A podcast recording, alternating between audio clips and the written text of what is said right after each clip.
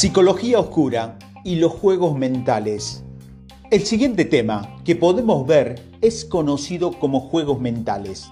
Los juegos mentales pueden ser algo que crees, que entiendes y que puedes reconocer en tu vida diaria. Y es probable que alguien haya intentado jugar estos juegos contigo y que hayas podido atraparlo. Sin embargo, un verdadero manipulador es capaz de usar estos juegos mentales de una manera que puede generar simpatía por sí mismo, sin que la víctima se dé cuenta de lo que está sucediendo. Es común atribuir muchos comportamientos normales a los juegos mentales. Si alguien le está insinuando que tiene una sorpresa para vos y te está molestando, puedes decir que la persona está usando juegos mentales.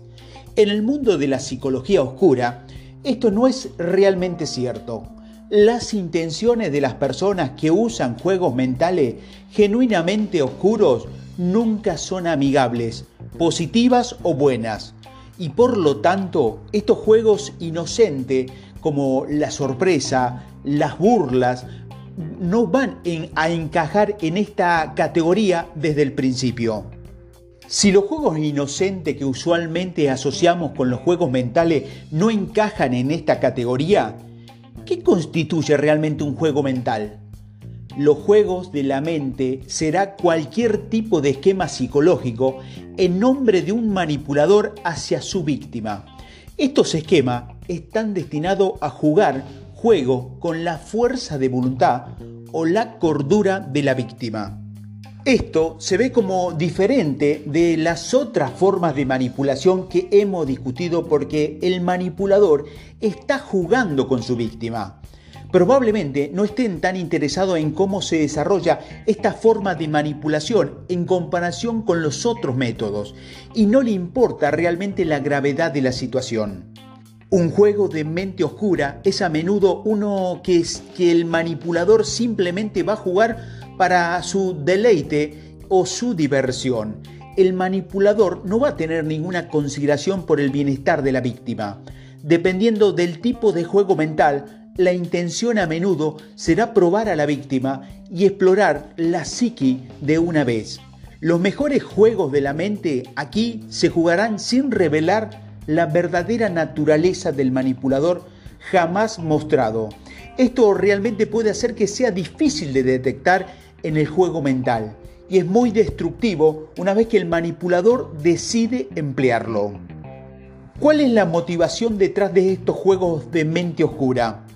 La motivación detrás del juego mental puede marcar la diferencia si se considera algo positivo o si se forma para o, forma parte de la psicología oscura. El rango de motivación que vienen con estos juegos mentales manipulativos se determina según lo que el manipulador quiera hacer y quién es su víctima en este momento o en ese momento. Una de las razones por la que un manipulador puede elegir jugar juegos mentales es manipular a su víctima elegida para que realice un comportamiento específico o haga que esa víctima se sienta o piense de cierta manera. El manipulador en este momento puede sentir que la otra forma de manipulación no son tan efectiva y puede tratar de usar algo que en ese momento obvio para su objetivo o como un juego mental. El manipulador también tiene la opción de influir en la víctima de esta manera solo porque lo divierte y no porque realmente está tratando de sacar algo de la manipulación. Los tipos específicos de influencia que se puede obtener al jugar estos tipos de juegos mentales se explorarán aquí en breve. Pero básicamente estos juegos mentales son útiles para un manipulador porque va a reducir la certeza que tiene la víctima y la fuerza psicológica que obtiene el manipulador es muy sutil y difícil de ver. Muchas veces estos juegos mentales se usarán de una manera para lograr influencia mientras se mantiene la ilusión de autonomía con esa víctima. Influir en una víctima no es la única motivación detrás de alguien que usa juegos mentales. Muchos manipuladores elegirán jugar estos juegos mentales solo para entretenerse. Le gusta y se complacen al idear formas de impactar la psicología de la víctima y disfrutar ver a la víctima sucumbir en sus intenciones. Esto es similar a lo que puede hacer un psicópata. El manipulador no va a ver a la otra persona, a su víctima, como alguien que tiene sentimientos y pensamiento. En su lugar, lo verá como un sistema que está ahí para que el manipulador lo aprenda y lo use para divertirse. A veces los juegos de la mente oscura se juegan porque son un comportamiento aprendido, más que como una intención consciente del manipulador. Esto es cuando las personas manipuladoras han estado expuestas en estos juegos mentales a lo largo de su vida y no saben cómo actuar de otra manera. Esto puede parecer inocente, pero puede ser igual de peligroso porque aprendieron a actuar de esta manera y desarrollaron aún más métodos para engañar a su víctima para que se comporten de cierta manera. Algunos métodos utilizados en los juegos mentales. Ahora que sabes un poco más acerca de la diferencia entre los juegos mentales normales y los juegos mentales oscuros, es hora de explorar los diferentes tipos de juegos mentales que un manipulador puede usar. Los juegos específicos a veces pueden tener varias o variantes inocentes, pero a veces estas variantes son oscuras. Echemos un vistazo a los diferentes tipos de juegos mentales que un manipulador puede tratar de emplear para obtener lo que quiere de sus víctimas. Ultimátum. Un ultimátum es cuando una persona puede presentar a la otra con una opción severa. A menudo va a tomar la forma de, una demanda como hazlo esto o esto te sucederá. Algunos ejemplos de esto pueden desarrollarse cuando incluyen pierdes peso o verás a otra persona deja de fumar o te dejaré. Los ultimátum son como una solicitud, pero se han convertido más en una demanda. Ellos prácticamente dejan a la víctima sin ninguna opción en la manera. Con los ejemplos anteriores, la otra persona tendrá que perder peso o ya no estará con la persona que ama. O bien, deja de fumar o la persona lo va a dejar. Si la víctima declara que estos ultimátum no los deja opciones, el manipulador siempre puede representar o indicar que la víctima tuvo una opción, aunque el manipulador sepa que esto no es cierto. Hay tres factores que determinan si un ultimátum se considera psicología oscura. Primero, está el tipo de persona que da el, ultimátum, la intención de la otra persona cuando da el ultimátum y la naturaleza de la solicitud o el ultimátum en sí. Primero, miremos a la persona que está dando el ultimátum. Si el ultimátum es legítimo, entonces la persona que lo da puede tener un cuidado válido y genuino sobre la persona a la que desea ayudar. Es posible que diga algo así como, ¿pierdes peso o vas a terminar con muchos problemas de salud en el futuro? Todavía hay un ultimátum porque algo va a pasarle a la víctima, pero no le está diciendo ser malo o quitarle el amor o el cuidado a la otra persona. La motivación que viene con este ultimátum será otro elemento importante de cómo puedes entenderlo. Aquellos que emiten ultimátum son algunas buenas intenciones, lo hará porque quieren ayudar, o mejor dicho, en la vida de la otra persona. Estos ultimátum van a ser problemas con la intención y el propósito de ayudar a la otra persona a tomar una buena decisión y hacer cambios positivos en la vida. Juzgar la intención de estos ultimátum puede ser difícil, lo que a veces explica que es tan difícil saber si el ultimátum es oscuro o no, pero con el ultimátum oscuro la solicitud a menudo va en contra de lo que es mejor el interés para esa persona, que en realidad es la víctima. La ruptura eterna. Uno de los requisitos fundamentales para una buena relación romántica es que ambas partes deban tener un sentimiento de satisfacción y seguridad. Las personas en romances felices o matrimonios felices se sentirán a gusto y no se enfrentan a la amenaza constante de que la relación terminará en cualquier momento. Los maestros de la manipulación comprenden estos principios y harán todo lo posible para invertirlos. Al cultivar un sentimiento de negatividad, caos e inestabilidad en la relación, el manipulador es capaz de mantener a su víctima indefensa durante mucho tiempo. Entonces, lo que es la ruptura eterna es un uso prolongado y persistente de amenazar con dejar a alguien. Esto podría ser una ruptura prometida, implícita o real que nunca se cumple. Con una ruptura implícita, en realidad no implicarán la mención abierta de la ruptura.